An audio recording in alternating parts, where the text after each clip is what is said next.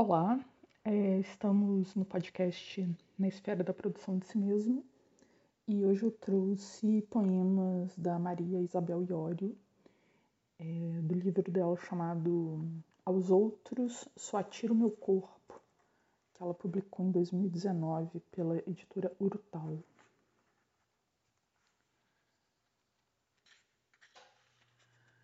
Estudo da atração na sutileza da diferença. 1. Uma mulher molhada sobre uma mulher molhada é audível, sólido. 2. Uma mulher sobre outra mulher não é preliminar, é pré-histórico. 3. Uma mulher, para amar uma mulher, é preciso comer com as mãos.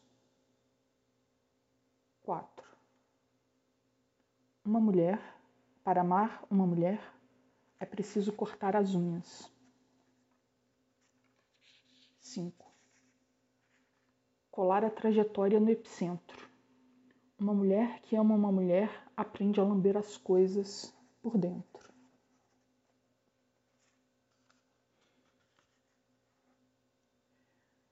Um quadro pode ficar anos pendurado sem cair, para ser ouvido fora do papel. Os furacões não são do homem, os furacões têm nomes de mulher. Katrina, Sandy, Vilma, Patrícia, Irma. O objetivo ao utilizar nomes humanos a esses eventos é o de facilitar a compreensão do público. Números ou termos técnicos poderiam dificultar a transmissão da mensagem. Nomes comuns e simples facilitam a divulgação dos alertas, evitando assim confusões na população. O chefe do programa de ciclones tropicais na Organização Meteorológica Mundial atribui a nomeação de tempestades com o nome de mulheres aos militares americanos durante a Segunda Guerra Mundial. Explica que eles preferiam escolher nomes de suas namoradas, esposas ou mães. O importante é ser um nome do qual as pessoas possam se lembrar e se identificar.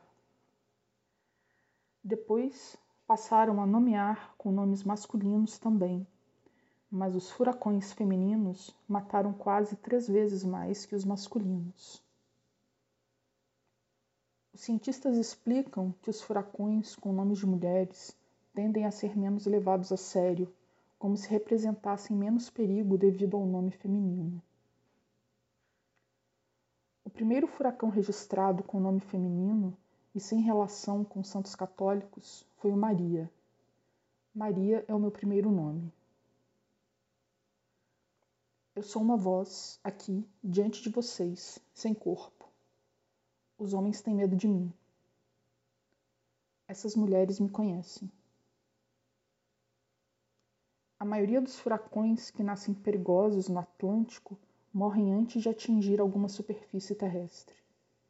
Os furacões de categoria 5, a última e pior escala, não são frequentes. E apesar de serem destrutivos, são frágeis, porque é necessário uma série de fatores ideais para que elas mantenham sua força.